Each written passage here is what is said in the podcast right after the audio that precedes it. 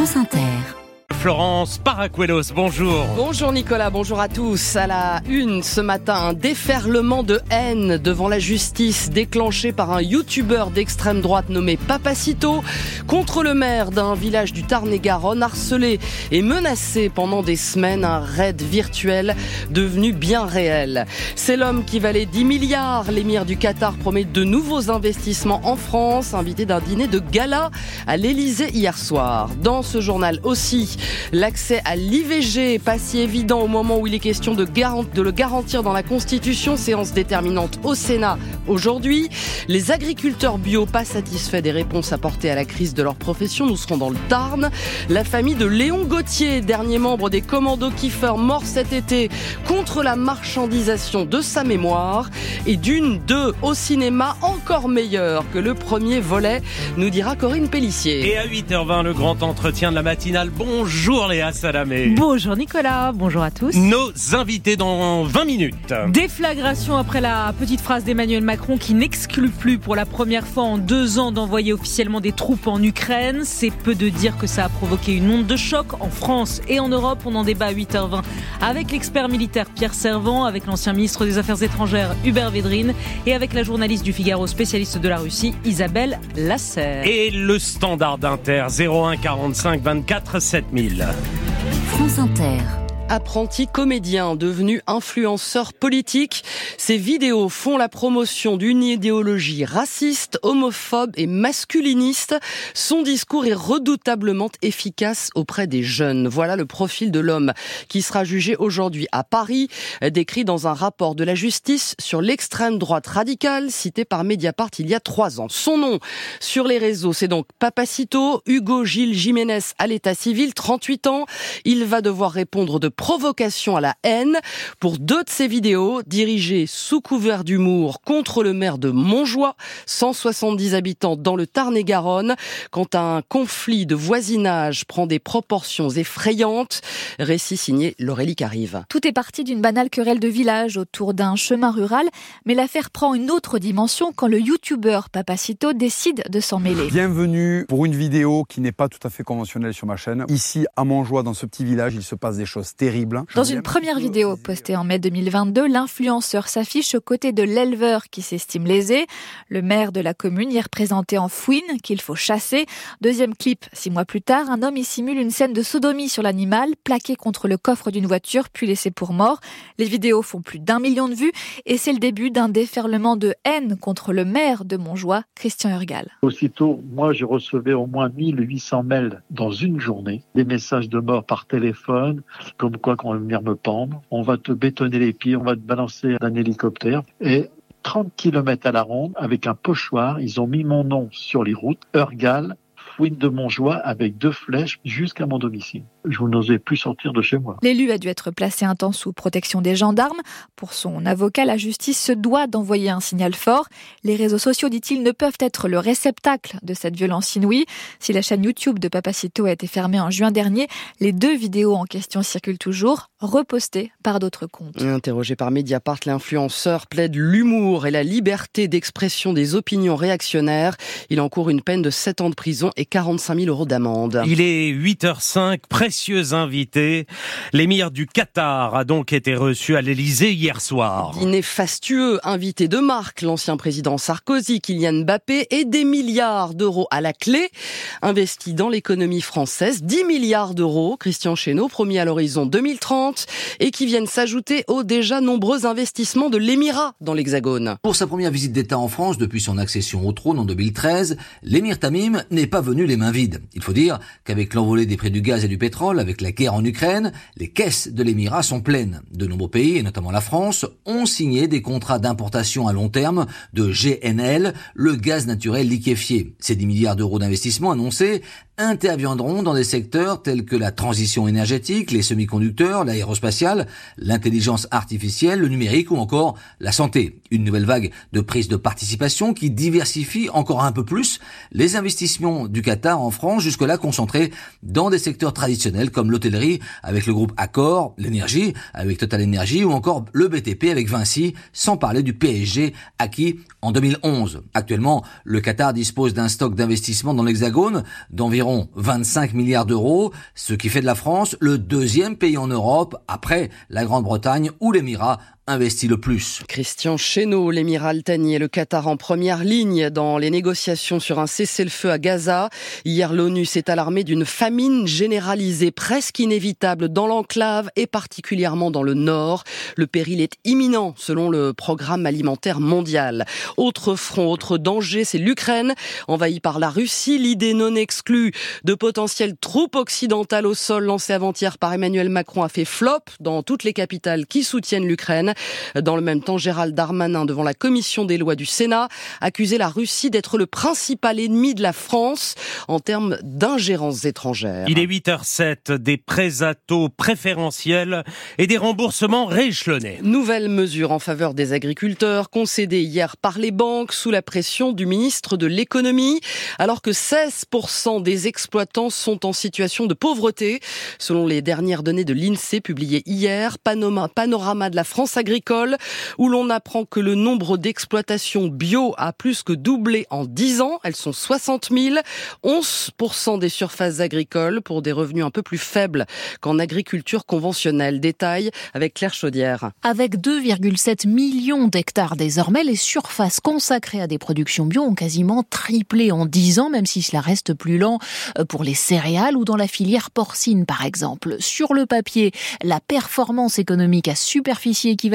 est supérieure en agriculture biologique, mais la petite taille en moyenne des exploitations entraîne un léger décrochage des revenus. Elles sont au final nettement plus nombreuses qu'en conventionnel à afficher un chiffre d'affaires relativement faible et malgré un niveau d'aide équivalent, le taux d'endettement des ménages agricoles lancés dans le bio y est bien supérieur. Des agriculteurs qui, au global, bio et conventionnel réunis, ont un niveau de vie médian de 22 800 euros annuels, soit autour de 1900 euros euros net par mois, légèrement supérieur à la moyenne nationale, mais les disparités de revenus au sein du secteur y sont bien plus criantes qu'ailleurs, et le taux de pauvreté que confirme l'INSEE estimé à 16% des ménages agricoles est lui aussi un bon cran au-dessus de la moyenne. Claire Chaudière est loin du salon de l'agriculture et du défilé des politiques. Direction le Tarn, c'est dans ce département qu'a commencé la mobilisation cet automne, les panneaux retournés.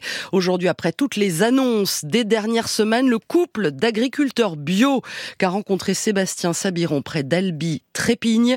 Pour eux, les réponses à la crise sont à côté de la plaque. Là, c'est Orion, Cassiopée, il y a Vénus. Des petits veaux au nom de Constellation. C'est l'univers de Jean-Marc Ray, producteur laitier converti au bio il y a 15 ans par conviction. Il s'est mobilisé tout au début de la crise agricole qu'il considère aujourd'hui avec amertume. Le monde agricole, en fait, ce qu'il demandait, c'était euh, un revenu. Ça n'a pas été obtenu. Surtout qui a été obtenu, c'est allègement des contraintes environnementales qui vont servir quelques gros céréaliers, puis ça va pas aller plus loin. Anne, l'épouse de Jean-Marc, transforme un tiers de leur lait en fromage. On va voir la cave d'affinage. Le reste est acheté par une coopérative qui fixe les prix. Le lait que je vends euh, par notre fromagerie, on le valorise 1,15€ le litre. Celui que l'on vend à Sodial, il est payé 49 centimes le litre. C'est comme ça. Proche de la Confédération paysanne, le couple regrette que le débat se soit rapidement déplacé sur la question des normes et des contrôles. Moi, j'ai été euh, choquée, déçue euh, qu'une des premières mesures phares qui avait été retenue, c'était l'allègement des normes environnementales, alors qu'on sait qu'aujourd'hui, tout le monde parle d'urgence. Ben moi, j'en ai pleuré. À un moment donné, on s'est trompé de cible et de sujet. Anne et Jean-Marc parviennent à se dégager un salaire, 1500 euros chacun pour 70 heures de travail hebdomadaire. Ils s'en contentent, faute de mieux, mais rêvent que les consommateurs se mobilisent à leur tour pour soutenir l'agriculture française. Sébastien Sabiron, dans le Tarn, où le 13-14 se délocalise aujourd'hui aujourd'hui en direct de la fromagerie Le Buisson Blanc à Ségur. L'IVG dans la Constitution, étape décisive au Sénat. Ce mercredi, les sénateurs n'y sont pas majoritairement hostiles, mais certains à droite veulent y ajouter la clause de conscience des médecins qui refusent de pratiquer l'avortement, ce qui pourrait ralentir le processus de modification de la Constitution. Alors dans le texte euh, soumis à la Haute Assemblée aujourd'hui figure le terme de liberté garantie d'accès à l'IVG. Qu'en est-il dans les faits pour les femmes Réponse de Joëlle Bellachalard, présidente du Collège national des gynécologues et obstétriciens. Il y a un problème dans l'accès à l'IVG en France. Nous n'avons pas assez de moyens, c'est une certitude. L'IVG, ça reste le parent pauvre dans les services. Quand il manque une infirmière quelque part, ben on va prendre celle du planning dans un hôpital. Ça, c'est un coup absolument classique qu'on nous a fait à tous. Tout ça pour dire que c'est vrai qu'il faudrait euh, un des moyens, deux des places, plus que dans la Constitution peut-être, encore que je suis pas hostile à ce que ce soit gravé dans la Constitution, mais que dans chaque hôpital, que ce soit sacralisé, qu'il y ait des places réservées, des lits réservés pour les IVG en hôpital de jour. Ça, je pense que ce serait important. Et qu'il y ait des rendez-vous disponibles rapidement dans les cinq jours, ce serait le plus important à mes yeux. Et l'accès à l'IVG, c'est vrai qu'il n'est pas aussi facile qu'il devrait être en France. Joël Bellèche-Chalard du Collège national des gynécologues obstétriciens, jointe par Victor Dolande. 45 ans de politique en Bourgogne et à Paris, l'ancien maire d'Auxerre, Jean-Pierre Soisson, est mort hier à l'âge de 89 ans, ministre sous Giscard et Mitterrand. Le centriste avait fait partie de ceux qui avaient fait alliance avec le Front National au régional de 1998. Julien Audoul, député RN de Lyon, salue son sens des responsabilités. Jean-Pierre Raffarin dit sa tristesse. Il représentait la Bourgogne, dit l'ancien socialiste François Rebsamen. Lui s'appelait Léon Gauthier, ultime survivant des commandos Kiefer, les Français du D-Day, mort en juillet dernier.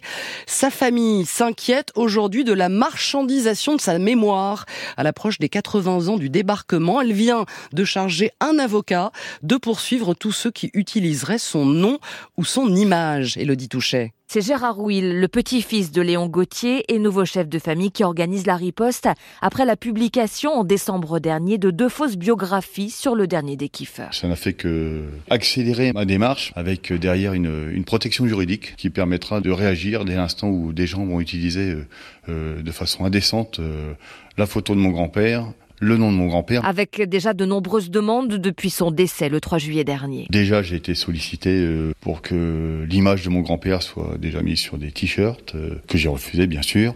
Euh, mais j'ai été aussi approché par des personnes qui voulaient faire des figurines, l'effigie de mon grand-père. Bon, ça n'a aucun sens pour moi. Mais d'autres se passent de tout accord et cela n'échappe pas à Gérard Will, lui-même membre des fusiliers marins et commandos. J'ai des suspicions parce que j'ai des indicateurs qui me donnent beaucoup d'informations dans ce que je suis en train de mettre en place je serai accompagné d'un avocat qui sera en mesure de pouvoir nous accompagner sur une éventuelle euh, poursuite en justice. Au-delà de l'image de Léon Gauthier, c'est l'histoire des 177 kiffeurs que Gérard Will veut aussi protéger. C'est l'histoire et puis bah, l'histoire, faut la préserver, faut pas la détourner pour en avoir un aspect financier. Et voilà, ça, pour moi, ça n'a aucun sens. Et plusieurs familles de vétérans décidées à faire cause commune se sont déjà rapprochées du militaire. Elodie Touchet, France Bleu Normandie. Le plan de la police municipale parisienne pour sécuriser les Jeux Olympiques dérobé dans un train gare du Nord lundi soir. C'est un ingénieur de la mairie de Paris qui s'est fait voler sa sacoche. Et à l'approche des Jeux, voici une initiative à l'intersection de la culture et du sport. C'est une pièce de théâtre à vocation pédagogique, un petit guide des bonnes pratiques dans le sport pour dénoncer les violences sexuelles et sexistes. Joué cette année dans les fédérations, Stéphane Capron l'a vu à l'INSEP à Vincennes. L'INSEP, c'est la pépinière du sport français.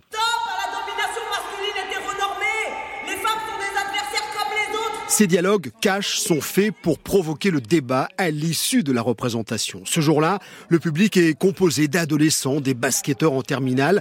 Difficile de prendre la parole en public, alors les comédiens Claire Delaporte et Jean-François Auguste leur ont demandé d'écrire leurs commentaires sur des post-it.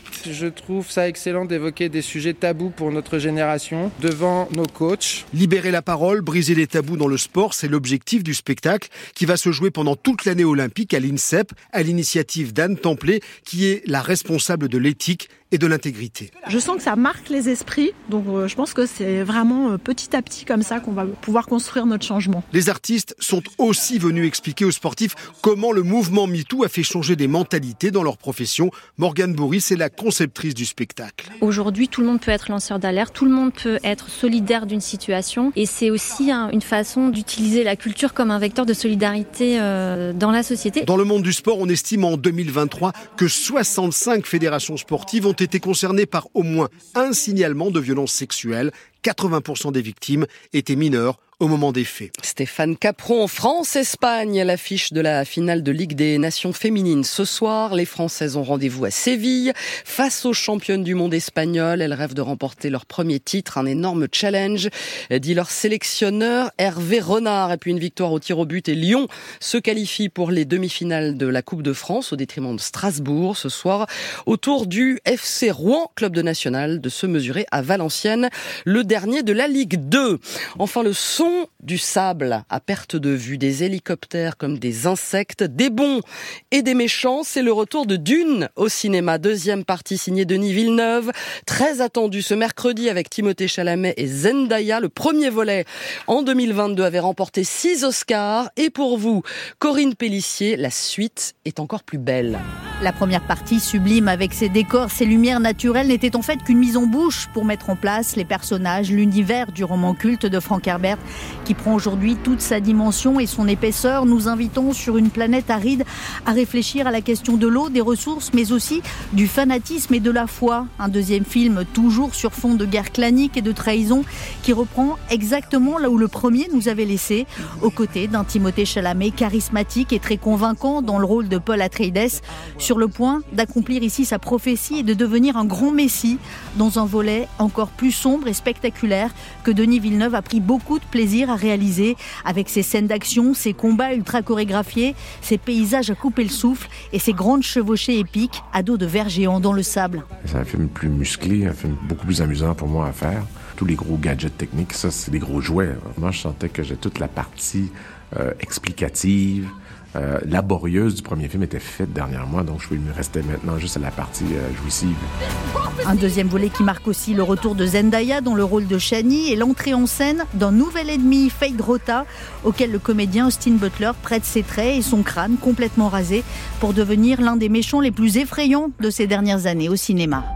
Et Corinne Pellissier nous conseille d'aller le voir sur le plus grand écran possible pour profiter du paysage et de la mise en scène. Quant à Fabienne Sintès, elle nous posera la question suivante ce soir au téléphone sonne. Que nous apprend le futur, Nicolas. Ah, ça, c'est magnifique. C'est lié à la sortie du film. Et vertigineux. Merci Florence Paracuelos. 9h20, Léa Salamé reçoit, je vous le rappelle, l'actrice Anouchka Delon. Elle revient sur le conflit qui déchire les enfants d'Alain Delon depuis plusieurs mois. La météo, Marie-Pierre Planchon. La météo avec Vitacitral TR+, des laboratoires Acepta, gel réparateur pour les mains abîmées par le froid, les gels hydroalcooliques et les lavages fréquents. En pharmacie et parapharmacie. Marie-Pierre, il neige encore ce matin sur les reliefs. Et oui, avec ce retour d'Italie de la dépression Émile, les chutes de neige se renforcent vers les frontières des Alpes où on attend 40 cm sur le Mercantour, le Queyras et la Haute-Maurienne. Il neige encore sur l'est des Pyrénées, mais aussi sur le sud du Massif central, sans oublier la Corse. Les Pyrénées Atlantiques étant toujours en vigilance orange avalanche, mais prudence également sur les autres reliefs. Avec ce retour d'est, vous pouvez voir quelques pluies encore et quelques flocons sur la Bourgogne-Franche-Comté et au nord d'une ligne qui relierait le Pays Basque à l'Alsace. Vous revoyez le soleil quand il n'y a pas de grisaille, mais pas sur le Finistère car on a des nuages qui annoncent l'arrivée d'une perturbation et ce matin il fait plus froid, il gèle dans la Marne mais aussi vers Beauvais. Vous avez 3 à Paris et à Arras et 11 à Belle-Île. Et belle amélioration dans le sud cet après-midi. Oui, après le bon arrosage de ces 36 dernières heures, le pourtour méditerranéen va retrouver son soleil sous le vent mais il va encore tomber quelques flocons sur les Alpes italiennes et en Corse, les chutes de neige seront plus importantes. On va surveiller car on attend deux mois de pluie jusqu'à demain et puis la nouvelle perturbation bretonne va gagner le Cotentin les Pays de la Loire en journée. Et sur les autres régions, ce sera soleil. Et sous un mercure grappillant 1 à 4 degrés. Au plus bas, il fera 7 à Saint-Etienne. Vous aurez 12 à Paris, au Havre, à Saint-Brieuc, Dijon, Bayonne, 14 à Cavaillon et 19 à Juan-les-Pins en se rappelant, Nicolas, qu'il faut toujours un hiver pour bercer le printemps. C'est très joli ça, Marie-Pierre. Merci beaucoup, il est 8h20.